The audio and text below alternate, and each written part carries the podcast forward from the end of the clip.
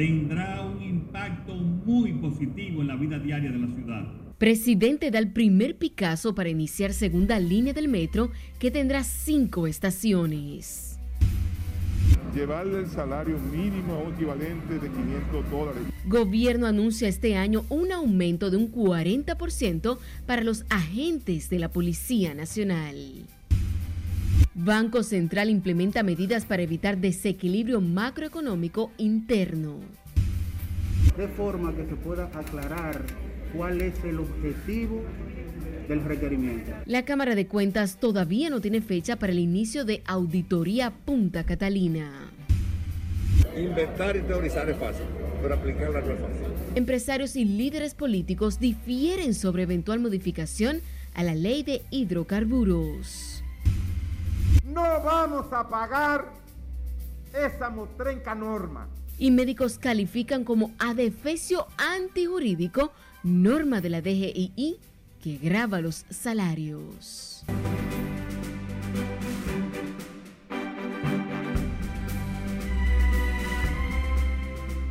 Buenas noches, bienvenidos a esta emisión estelar de Noticias RNN. Soy Janeris de León. Para nosotros es un honor ser su referente informativo cada noche. Iniciamos esta emisión de noticias con el presidente de la República, Luis Abinader, quien destacó el impacto que provocará en el tránsito el proyecto de extensión de la Ley 2 del Metro en Santo Domingo, que va desde el kilómetro 9 de la autopista Duarte hacia la entrada de los Alcarrizos. Juan Francisco Herrera con los detalles. Y les digo que el transporte terrestre constituye uno de los mayores problemas sociales en la República Dominicana. Encendido de la tuneladora. Con el encendido de la máquina perforadora, el primer mandatario dejó iniciado la continuación de la línea 2 del metro de Santo Domingo y tendrá una inversión de 506 millones de dólares. El presidente Luis Abinader dijo que esa obra de infraestructura vial será de gran impacto para Santo Domingo Oeste y mejorará el tránsito vehicular. Esta obra tendrá un impacto muy positivo en la vida diaria de la ciudad, especialmente de Santo Domingo Oeste, Los Alcarrizos y de Pantoja, pero también de todo el Distrito Nacional y de todos los pasajeros hacia la región norte. Porque conseguiremos conjugar la movilidad con un desarrollo económico sostenible, comodidad y eficacia. Por qué no decir, evitaremos muchos enfados por los tapones. Esta extensión del metro comprende 7.3 kilómetros y tendrá cinco estaciones. Y con esta obra que hoy iniciamos, se resolverá un problema que por años ha afectado la movilidad de la gran ciudad. El gran entaponamiento en el kilómetro 9 de la autopista Duarte, puerta de entrada y salida hacia la región norte y zonas aledañas de la capital dominicana. Este el director de la Oficina para el Reordenamiento del Transporte OPRET, ingeniero Rafael Santos, dijo que el metro y el teleférico resolverán el problema del transporte en los Alcarrizos y la entrada a la ciudad. El propio sistema constructivo del viaducto propicia los espacios para una marginal de tres carriles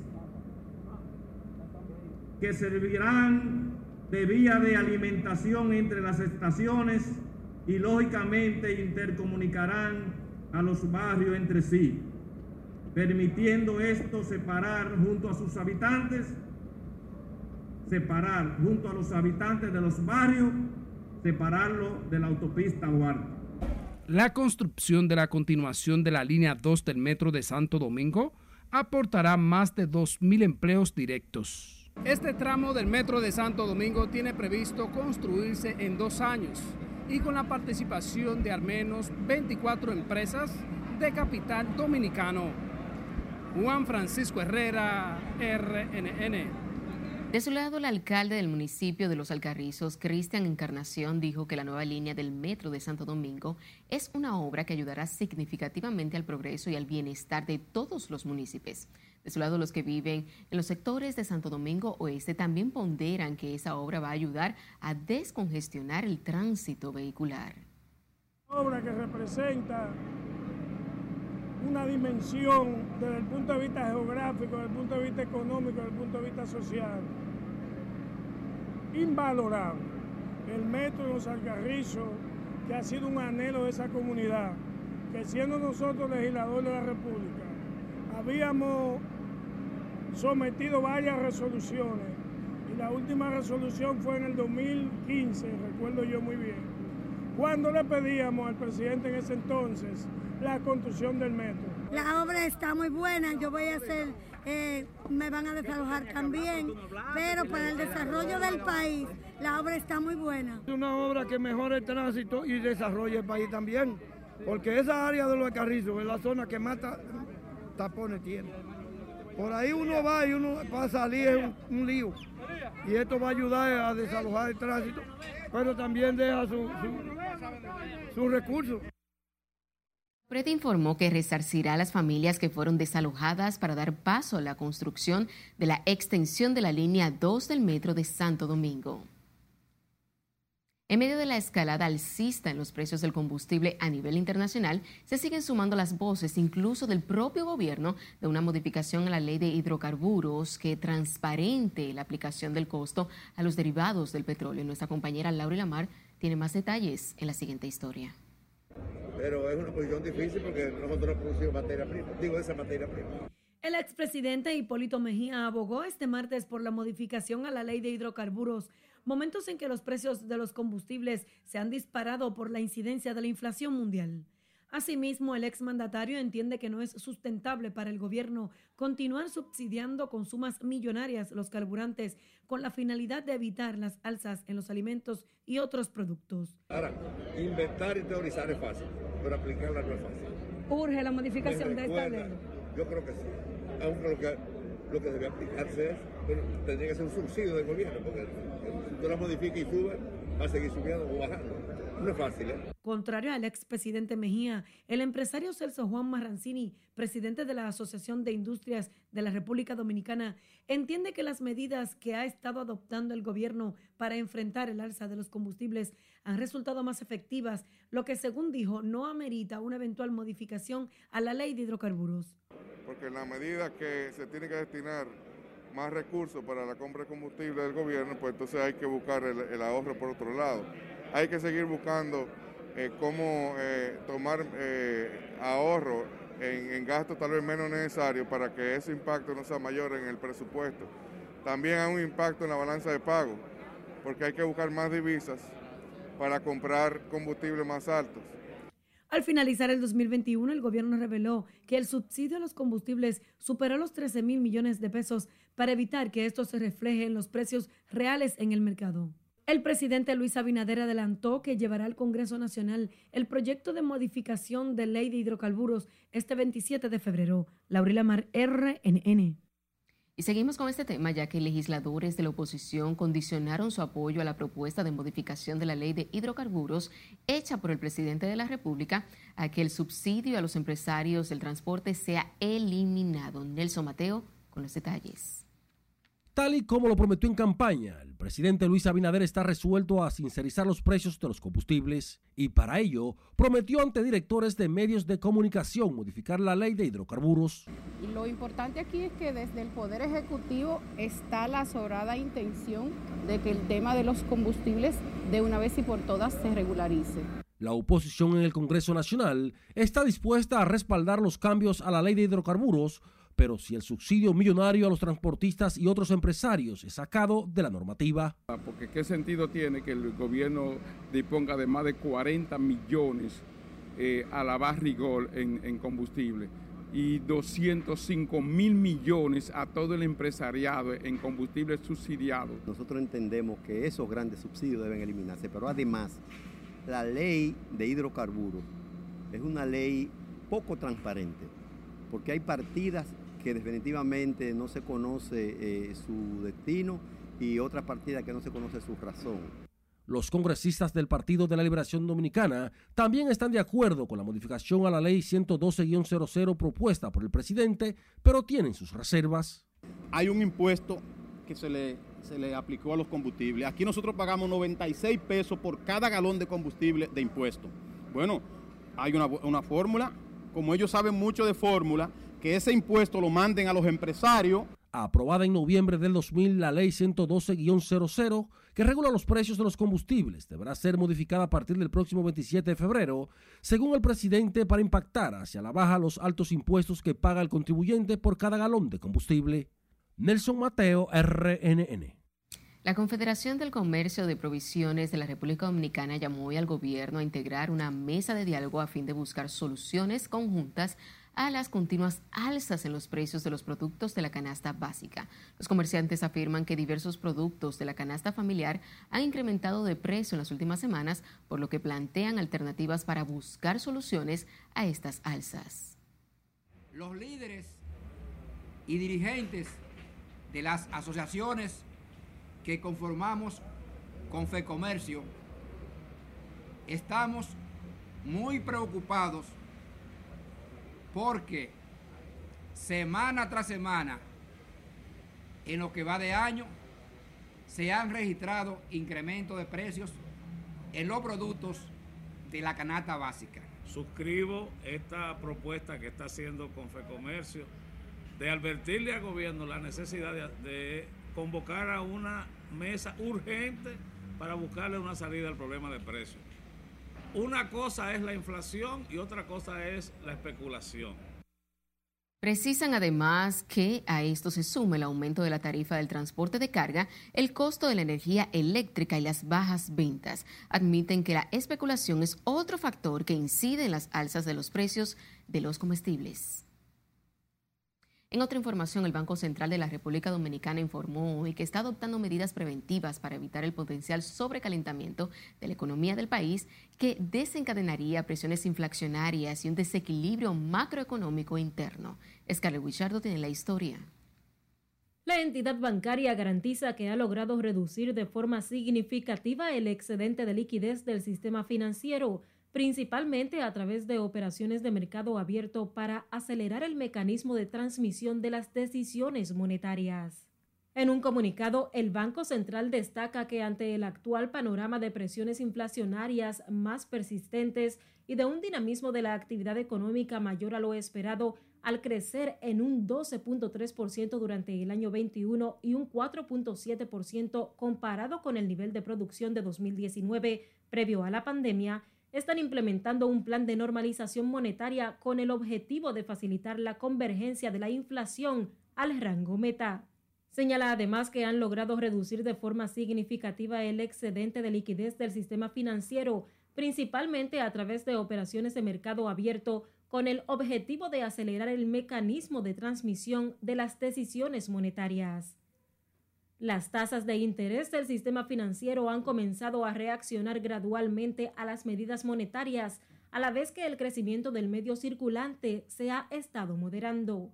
El Banco Central destaca que las economías avanzadas y de la región están reaccionando de manera proactiva, incrementando sus tasas de política monetaria para mitigar las presiones inflacionarias originadas principalmente por factores externos como los aumentos del petróleo y otros commodities, además de mayores costos en el transporte global de contenedores.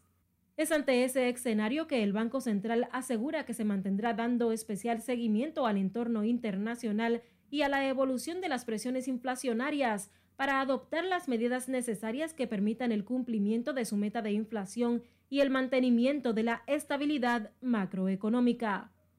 Es Carelet Guillardo, RNN. Y preste atención a esto, la Superintendencia de Bancos dispuso que las entidades de intermediación financiera deberán retirar de sus listas de contactos para el ofrecimiento de nuevos productos y servicios a los usuarios que así lo soliciten.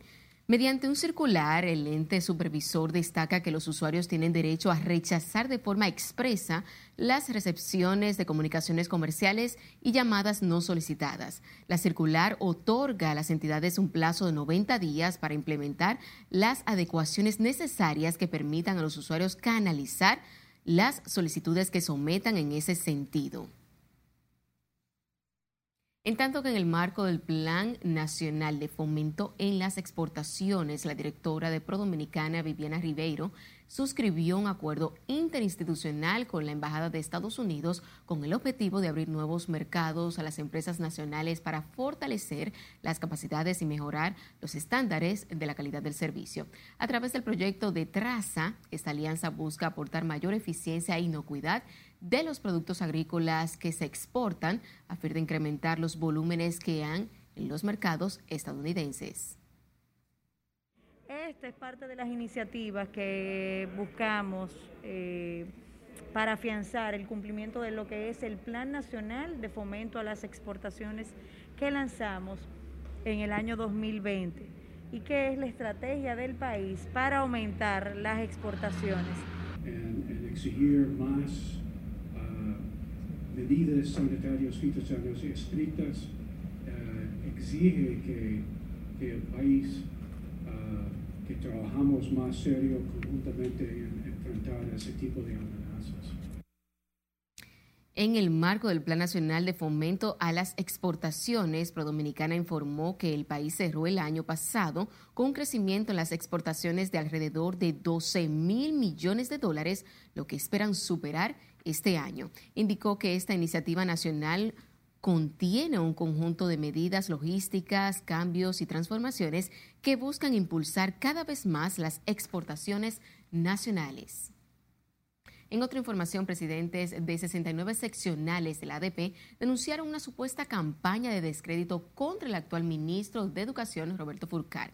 Al pronunciar su respaldo a Fulcar, los gremialistas aseguraron que la campaña de descrédito al representante de educación está siendo dirigida por sectores oscuros que solo buscan lucrarse del sistema educativo. Salimos este martes en defensa de la actual gestión del ministro de Educación, calificando como una campaña malintencionada en contra del ministro Roberto Fulcar sobre denuncias de supuestos actos de corrupción. En ese sentido, destacaron que, a diferencia de otras gestiones durante la administración de Roberto Fulcar, el concurso de oposición docente se ha realizado con la mayor transparencia que se ha hecho en el sistema educativo preuniversitario.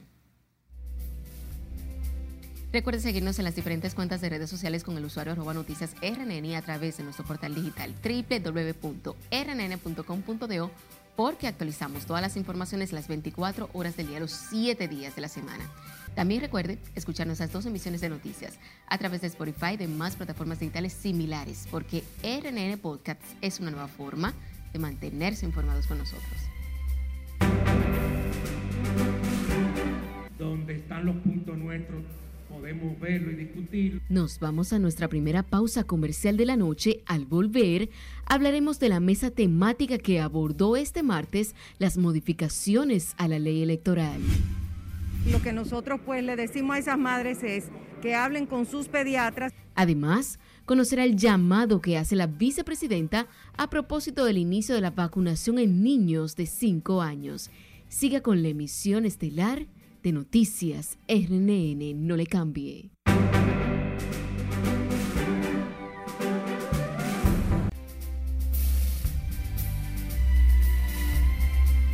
El presidente francés Emmanuel Macron aseguró hoy haber logrado avances con una desescalada en la crisis ucraniana durante su misión para evitar una guerra. Buenos augurios que deberán ser confirmados en los próximos días tras conversaciones con Estados Unidos y OTAN. Nuestra compañera Catherine Guillén en el resumen de las internacionales de RNN.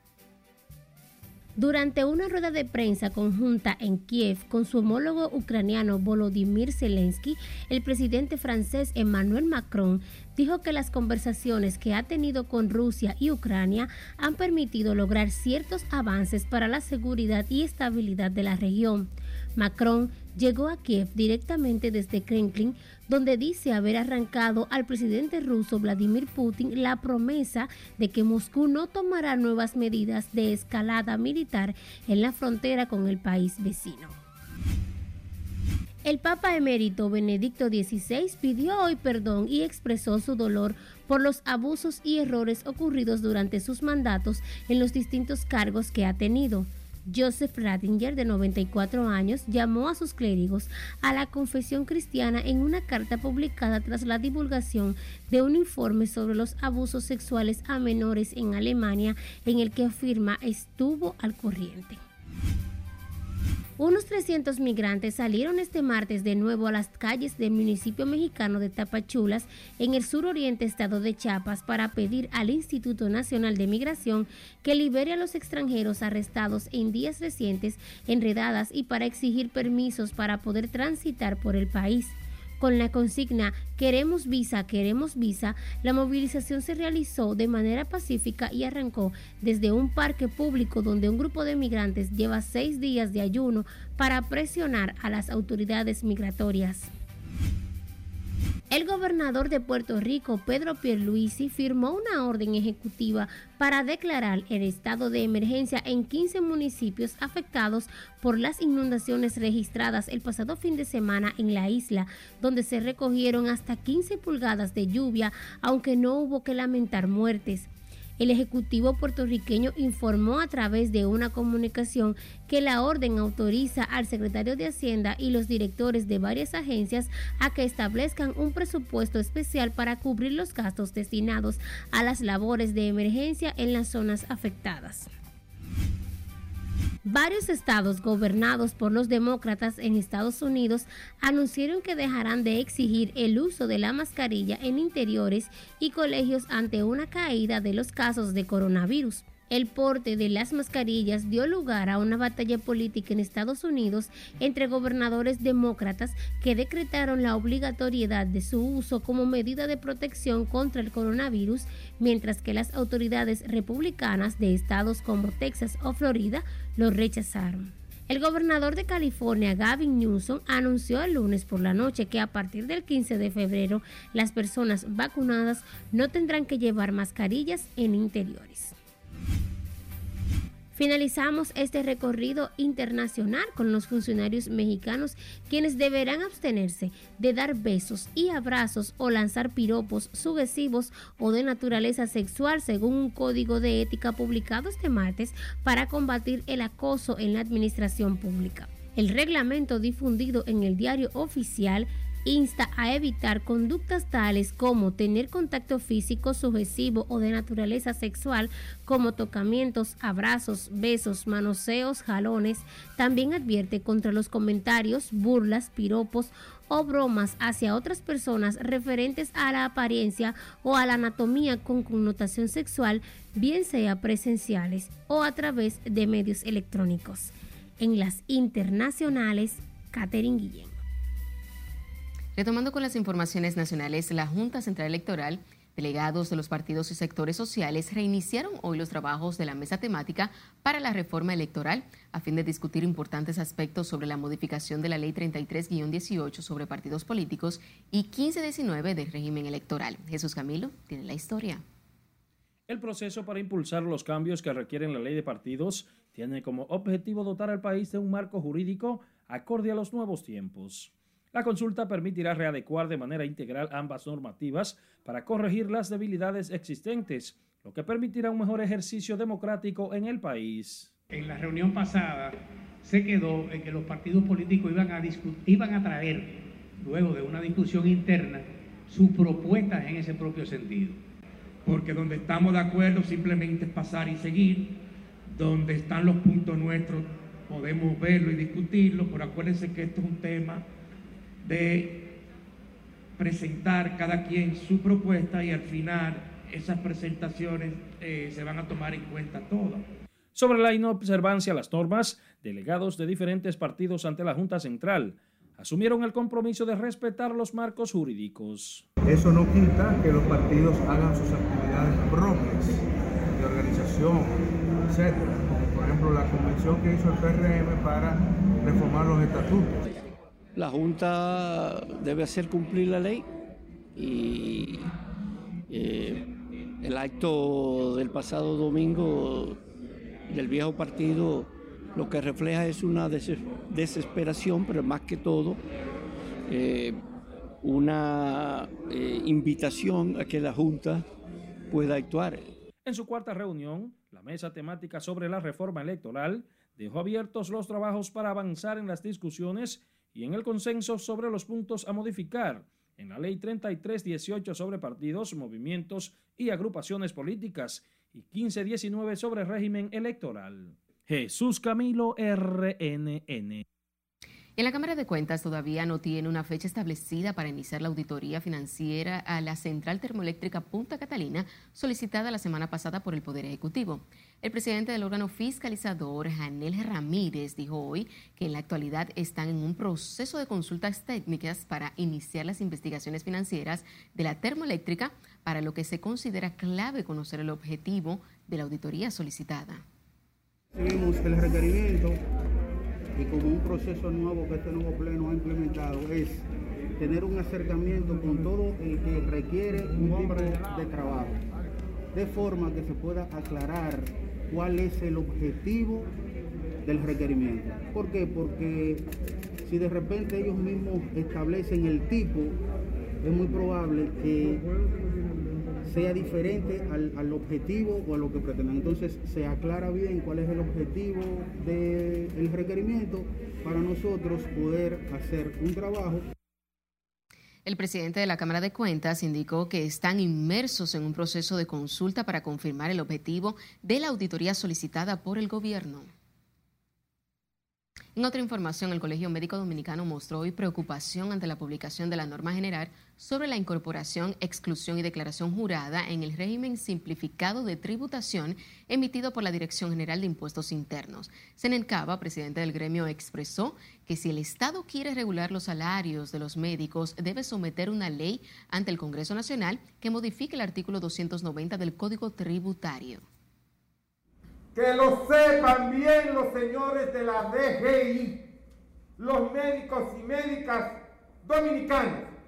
No vamos a pagar esa motrenca norma, que no solo se lleva de paro más del 50% del aumento recién hecho por el gobierno dominicano, sino que nos pone a pagar retroactivamente supuestas deudas acumuladas demandaron a la Dirección General de Impuestos Internos declarar una prórroga de la presentación de ese dispositivo para que corrijan el formulario que contiene el ajuste de salarios de los médicos. El Ministerio de Salud Pública notificó hoy tres muertes a causa del coronavirus y 810 nuevos casos de contagios por la enfermedad. El total de casos confirmados en el país se elevó a 564.467 desde el inicio de la pandemia, en tanto que los decesos aumentaron a 4.332. La tasa de positividad diaria es de 16.00% y la de las últimas cuatro semanas es de 19.81% con una tasa de letalidad 0.77%. Al día de ayer se registraron 12.082 muestras que fueron procesadas en 24 horas. La vicepresidenta de la República, Raquel Peña, quien coordina el Gabinete de Salud, ratificó este martes que la vacunación contra el COVID en menores de 12 años es voluntaria y que ningún niño será discriminado si sus padres se niegan a aplicarles el fármaco contra el coronavirus. Laura Lamar con más detalles. Nosotros hemos eh, explicado de que es totalmente voluntario. Ante la preocupación de algunos padres por los efectos que podrían presentar sus hijos al vacunarlos contra el COVID, la coordinadora del Gabinete de Salud, Raquel Peña, llamó a los padres a confiar en el proceso. O sea, no vamos a discriminar absolutamente a ningún niño que sus padres pues eh, no le permitan ser vacunados. Pero va a haber dos grupos, inmunizados y no inmunizados. Así es, pero eso mismo sucede con los adultos. Hay un grupo de adultos que todavía no se han querido vacunar o no se han querido poner el refuerzo de la tercera dosis. Y bueno, Lamentablemente es una decisión muy personal y tenemos que respetarla. La vicepresidenta asimismo recomendó a los tutores acudir a los pediatras de sus hijos para consultarles sobre la aplicación o no del fármaco. Pero eh, eso, eso realmente la recomendación es algo totalmente voluntario y con el consentimiento informado de los tutores o de los padres. El próximo lunes 14 inician en los planteles escolares la jornada de vacunación contra el COVID a niños de 5 a 11 años. Desde ya las autoridades acondicionan los centros educativos para iniciar el proceso de inoculación que abarcará dos etapas. Laurila Mar, RNN.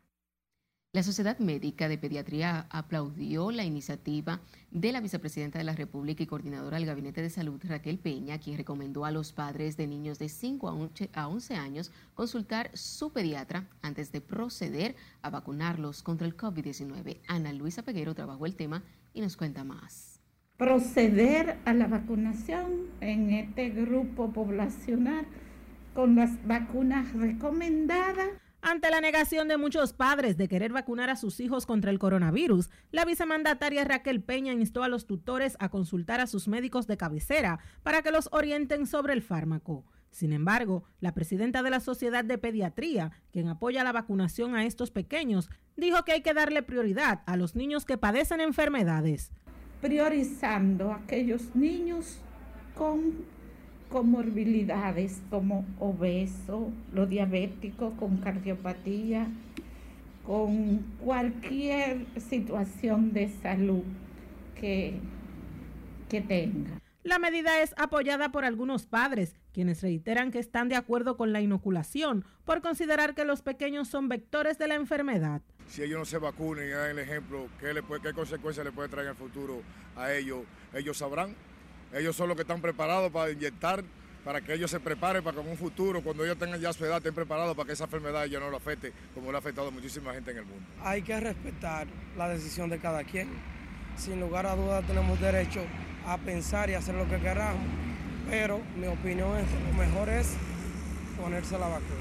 Sin embargo, otros tutores que están renuentes a inocular a sus hijos piensan que estar vacunados no garantiza que no se vayan a contagiar del COVID-19. Y en realidad yo no estoy de acuerdo con eso. Yo no estoy de acuerdo con la vacuna.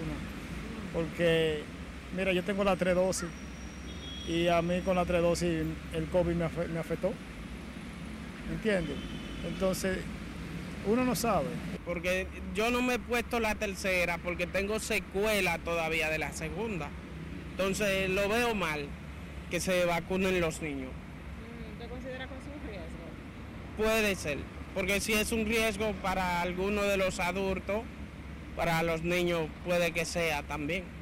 Las autoridades informaron que la vacunación a los niños menores de 5 a 11 años está pautada para este 14 de febrero y se llevará a cabo en los planteles educativos, solamente con la autorización de los padres. Aseguraron que los menores que no reciban la dosis contra el COVID no serán discriminados. Ana Luisa Peguero, RNN.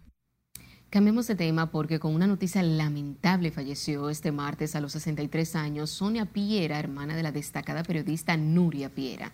Su deceso se produjo en horas de la mañana tras luchar contra un cáncer de pulmón que le fue diagnosticado hace un año y tres meses. Sonia Piera, a quien le sobreviven sus hijos Wilfredo, Enrique y varios nietos, era la única hermana de la destacada periodista Nuria Piera.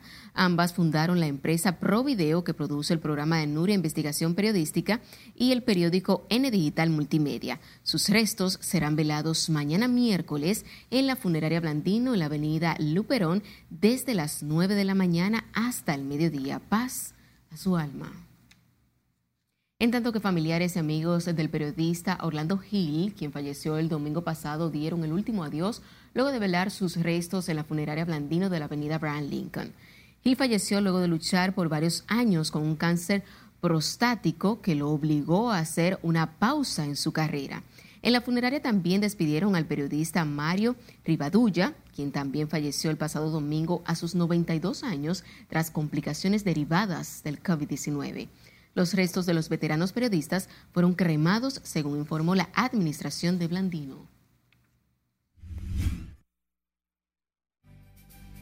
¿Considera usted hace bien el Ministerio Público en apelar el auto no al lugar dictado a médico acusado de violar a su hijo?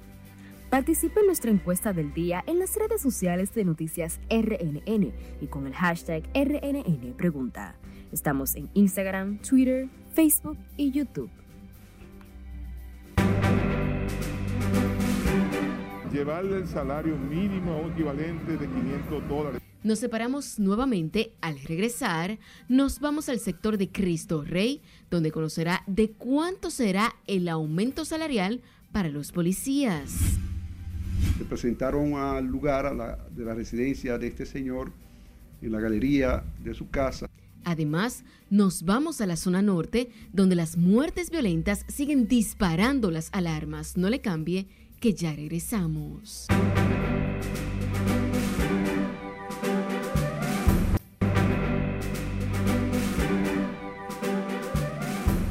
Seguimos en vivo con más informaciones. El ministro de Interior y Policía, Jesús Vázquez Martínez, defendió hoy el plan de seguridad ciudadana implementado en Cristo Rey hace ocho meses y que se ha expandido en otras tres provincias del país. Y como nos cuenta Mara de Tramírez, Vázquez Martínez anunció un nuevo aumento de un 40% para los agentes policiales. Nunca dijimos que el tema de la seguridad ciudadana un tema que se podía resolver de un día para otro. Para el ministro de Interior y Policía, la delincuencia y la criminalidad es una deuda acumulada que no acabará en los primeros meses de la implementación del Plan de Seguridad Ciudadana. Con ello, Jesús Vázquez Martínez y otros funcionarios salen al frente a las declaraciones de comunitarios de Cristo Rey que dicen ha fracasado el plan en esta barriada. Lo que también es un tema de deuda acumulada que tiene el Estado Dominicano con un sector como Cristo Rey abandonado por décadas, que necesariamente el Estado Dominicano tiene que ir de manera gradual. Me da pena, mucha pena, ver algunas voces que apuestan al fracaso de esta intervención. Hoy el ministro de Interior y Policía pasó balance los resultados del Plan de Seguridad Ciudadana implementado en Cristo Rey hace ocho meses. Aquí unas 6.400 armas han sido recuperadas. El anterior gobierno recuperó 3.232 armas de fuego en los ocho meses que llevamos nosotros la implementación de la estrategia de seguridad ciudadana, se han recuperado 6.400 armas de fuego, una gran parte de Cristo Rey, armas de fuego ilegales.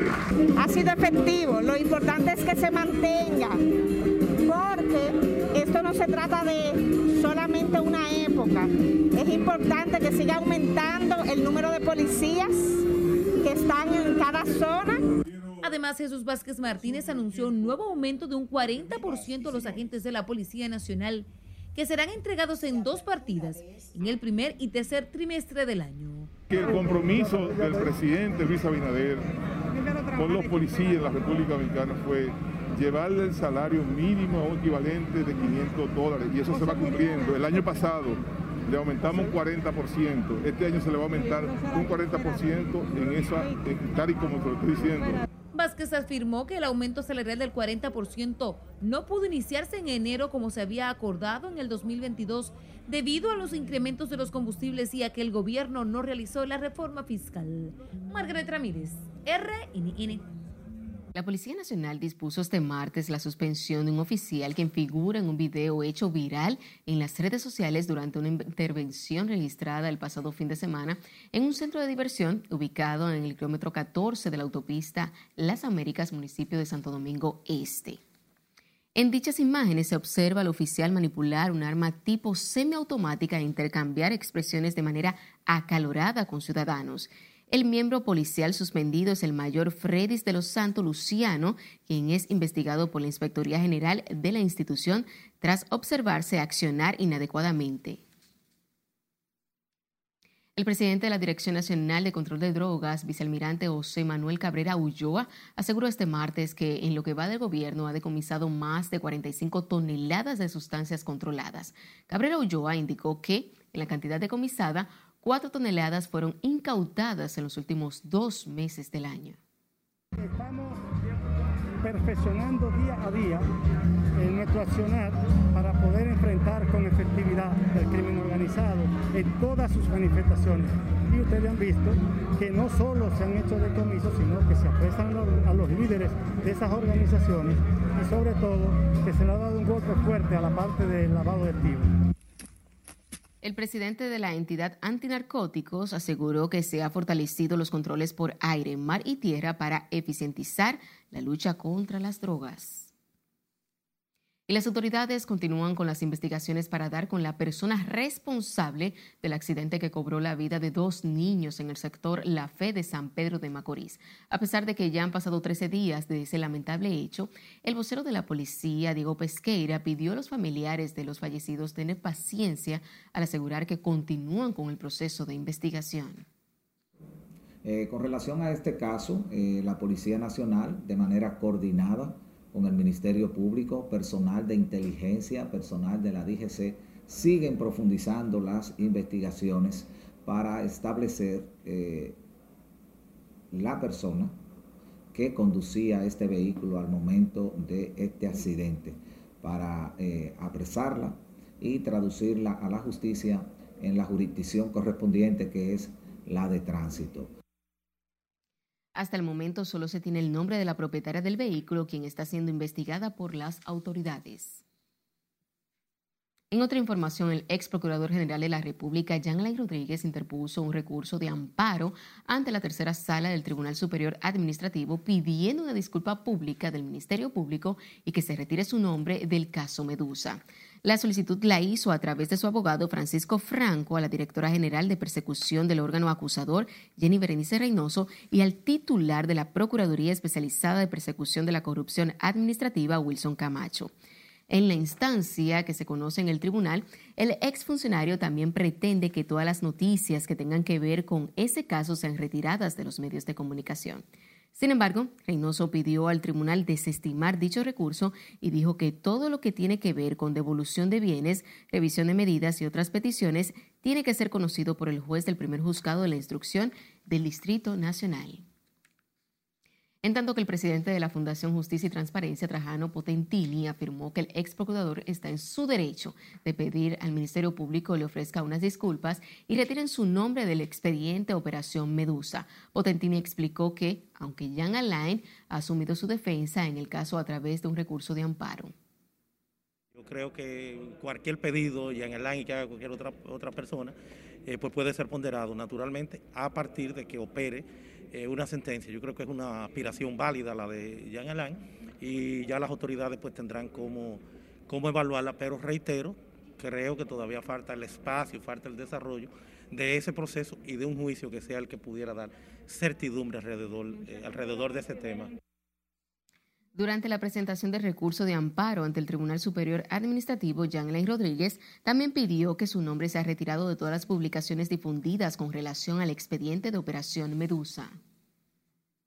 Y sepa que el Ministerio Público solicitó que le designen un defensor público al general Adán Cáceres, ex jefe de seguridad del expresidente Danilo Medina y quien está involucrado en el caso Coral.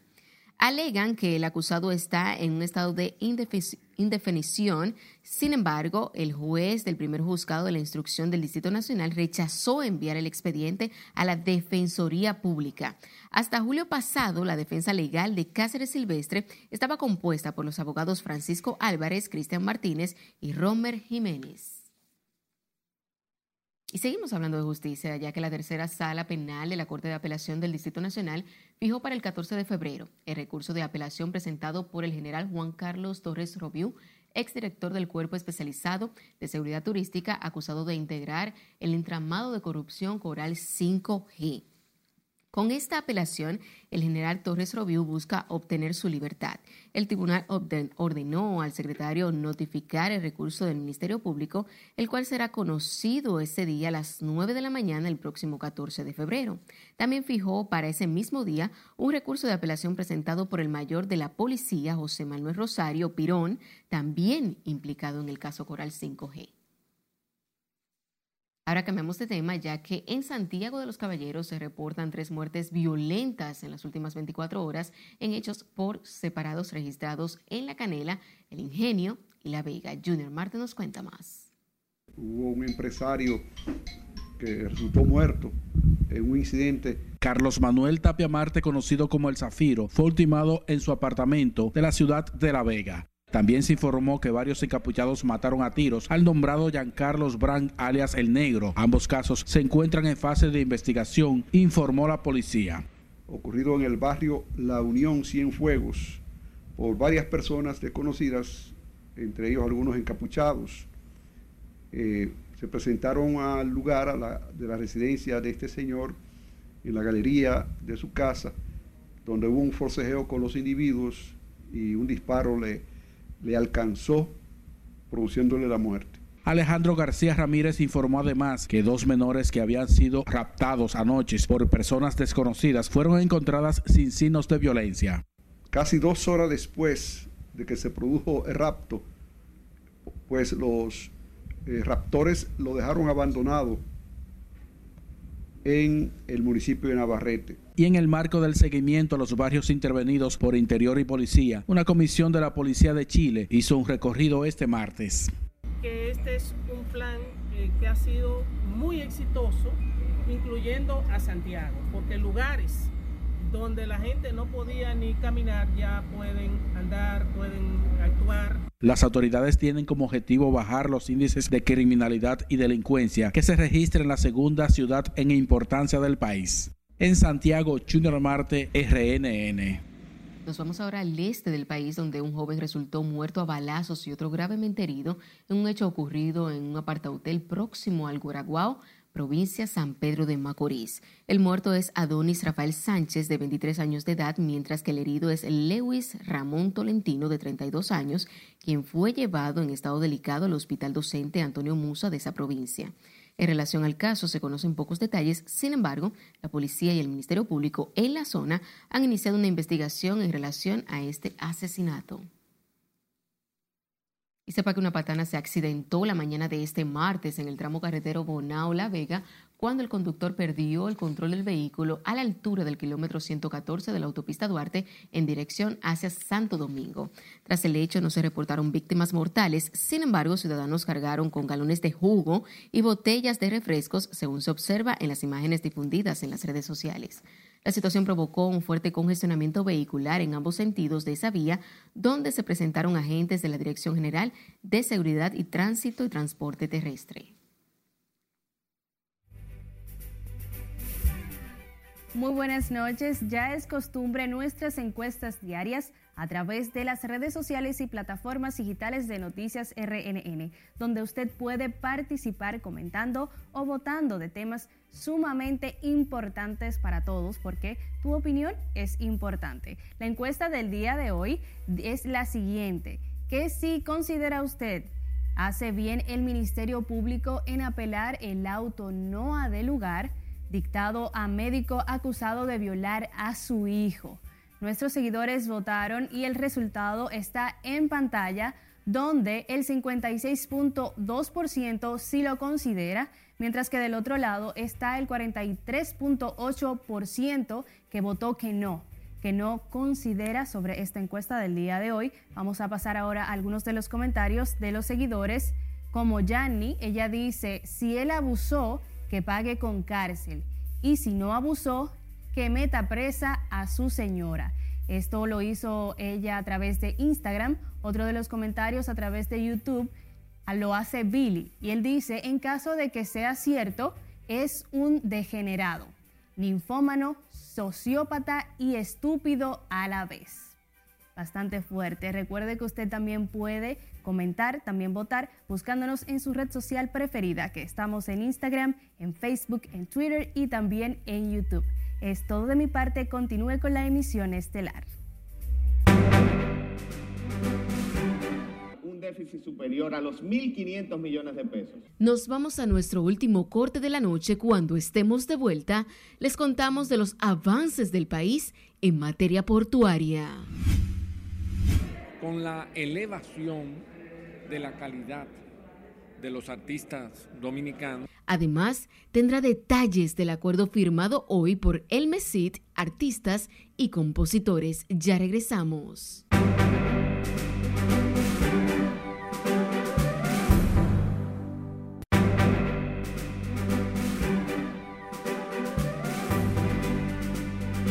Saludos, buenas noches. Iniciamos la entrega deportiva con buenas nuevas porque por ahí viene una cartelera de boxeo con tres dominicanos ex campeones mundiales. Ellos son el Abejón Fortuna, ay chichi, Banana Rosario y Dayana Santana. Ellos tres, de la mano de Manguita Promotions, estarán el domingo 20 desde las 3 de la tarde en el pabellón de grima del Centro Olímpico Juan Pablo Duarte. Pero además, otras peleas muy importantes y atractivas que aseguran de esta velada histórica. Primera vez, tres ex campeones mundiales dominicanos estarán en la misma cartelera y hay que ver eso, porque los muchachos vienen por sus fueros y tienen chance de reponerse, lógicamente, porque la calidad sobra y se mejora cada día en sus entrenamientos. Alberto Rodríguez es el nuevo embajador del clásico de pequeñas ligas.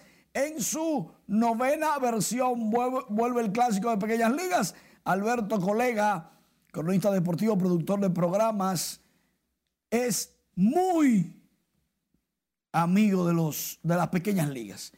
El equipo de Huracanes de Puerto Plata de la Liga Nacional de Baloncesto tiene nuevos dueños. Está encabezado los nuevos dueños por Arturo Torres. Por ahí anda el señor Hugo González.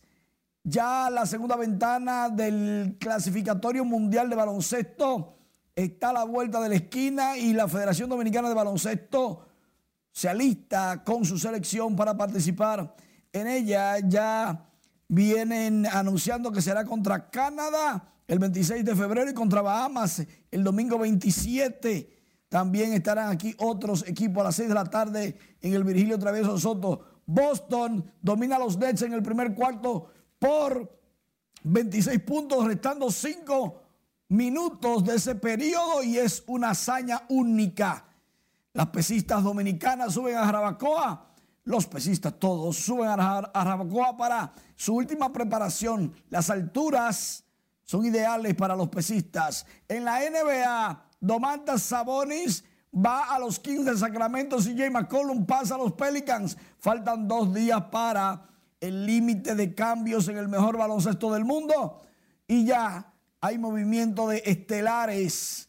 Dicen que el cambio entre Indiana y Sacramento involucra varios jugadores, también siete cuando Portland y New Orleans decidieron hacer un cambio de estelares. La Melo Ball de John T. Murray estará en el juego de estrellas como sustitutos y es que hay varios lesionados como Kevin Durant, que no va a estar en, lamentablemente, en el juego de estrellas, y Draymond Green de los guerreros de Golden State. Teníamos esperanza de ver a estos muchachos juntos con LeBron, Curry, ellos que jugaron juntos, que jugaron en finales de la NBA, pero lamentablemente, lamentablemente, Janeri no se va a dar. Kevin Durant, que es una de las estrellas de la NBA, está lesionado. Harden, el que le dicen la barba, podría cambiar de equipo. Hay que ver en estos dos días que faltan. Y las grandes ligas siguen en el limbo. No hay negociación, ninguna de las partes quieren ceder. No hay forma de buscarle una salida a esto. Y mientras tanto necesitamos del béisbol. Es lo que más nos gusta. Bueno, vamos a ver qué pasará entonces. Ah. Muchísimas gracias. Retomando con las informaciones, la autoridad portuaria presentó los avances en transformación del sistema portuario nacional del país a través de un master plan estratégico durante un acto encabezado por la vicepresidenta Raquel Peña. El proceso de transformación va desde la recuperación financiera de la institución hasta la modernización de los puertos, que generará más de 10.000 empleos. Y este cambio definitivamente responde a muchos factores, pero hay uno muy determinante y es el impulso decidido en la transformación mediante los procesos de transparencias y la incorporación de nuevas tecnologías. La Autoridad Portuaria Dominicana por décadas estuvo sumergida en una profunda crisis financiera. A nuestra llegada logramos identificar un déficit superior a los 1.500 millones de pesos. Puedo decirles que al día de hoy, implementando un uso consciente y responsable de los gastos, hemos logrado cumplir con las responsabilidades propias de la institución. En cuanto a la tocada de cruceros, Jean Luis Rodríguez recalcó el creciente desarrollo de la industria que, desde la reapertura de los puertos después de la pandemia, ha recibido unos 398 buques con cerca de medio millón de pasajeros entre cruceristas y tripulantes a través de los puertos de Amber Cove, La Romana, Sanssouci y Taino Bay.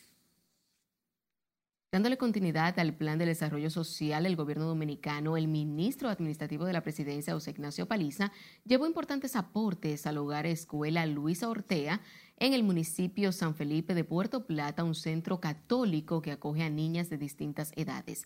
El funcionario entregó un autobús que servirá para actividades particulares de la institución y anunció además el incremento de la subvención anual de 800 mil pesos y 3 millones 500 mil pesos.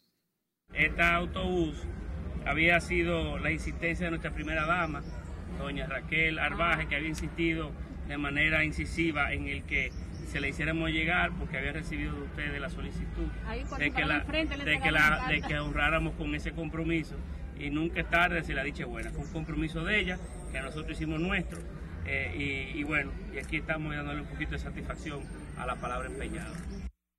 El funcionario informó que da igual manera, que de igual manera se coordinará el apoyo para el remozamiento de la infraestructura de las áreas que lo requerirán. Tanto Ana Marix Almonte, directora del lugar, como Joana José, directora del centro, agradecieron los esfuerzos del gobierno para apoyar el desarrollo sano de las futuras generaciones. El Ministerio de Educación Superior, Ciencia y Tecnología, las sociedades de artistas, productores, autores y compositores firmaron un acuerdo para capacitar con maestrías a músicos y gestores que tengan el título de licenciatura. El convenio tiene el interés de otorgar becas a, los artistas profesionales del derecho.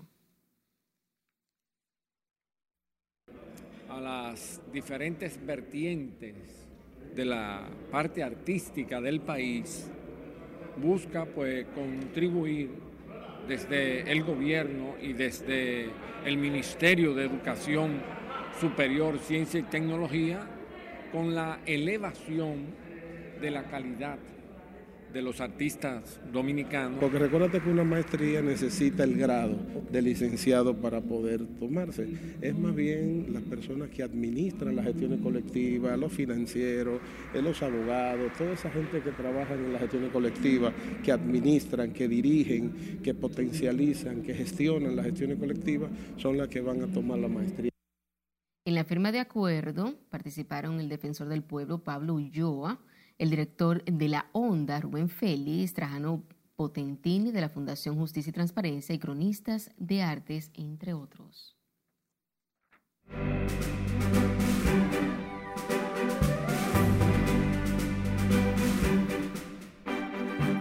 Hola, ¿qué tal? Muy buenas noches. Romeo Santos sorprende a sus seguidores al anunciar un nuevo álbum. Aquí los detalles. El rey de la bachata, Romeo Santos, ha sorprendido a los seguidores con el anuncio de nueva música. El bachatero lanzará el álbum Fórmula Volumen 3 y en el primer videoclip de la producción debutará su hijo Valentino. Esta producción sin dudas sumará millones de reproducciones en las plataformas digitales del artista. 77 años de edad, la gran soberana Fefita la Grande tiene claro dónde quiere que sus restos descansen el día que parta de este mundo en Santiago Rodríguez. La intérprete firmó un documento donde apodera al empresario artístico Eladio Castro para que el día que muera sus restos descansen en su provincia natal. Además, ambas partes firmaron un acuerdo para hacer un museo restaurador con el que Fefita aseguró que es algo que se quedará para toda la vida, no solo para ella, también para las generaciones futuras. Caribbean Films presentó a los medios de la prensa y música especializada su álbum Flow Calle con la presencia de los cantantes Farina y Lenny Tavares, un disco con música original urbana que forma parte de la banda sonora de la película Flow Calle que estrena en cines el 24 de marzo. La producción musical cuenta con las interpretaciones de Farina, Zion, musicólogo, Lenny Tavares, Kiko el Crazy, Nino Freestyle, entre otros cantantes, creando una mezcla de diferentes géneros como el reggaetón, RB, hip hop, entre otros. Y los cantantes Nati Natasha y Prince Royce se encuentran entre los primeros artistas confirmados para actuar en el escenario de Premio Lo Nuestro 2022 que tendrá lugar el próximo 24 de febrero. Nati es una de las mujeres más nominadas este año en dicho premio. Aparte de los dominicanos, también tendrán una participación en este premio Olga Tañón, los cubanos, gente de zona, entre otros. Hasta que diversión un feliz resto de la noche. Muchísimas gracias. Finalizamos esta emisión estelar de Noticias RNN. Feliz resto de la noche.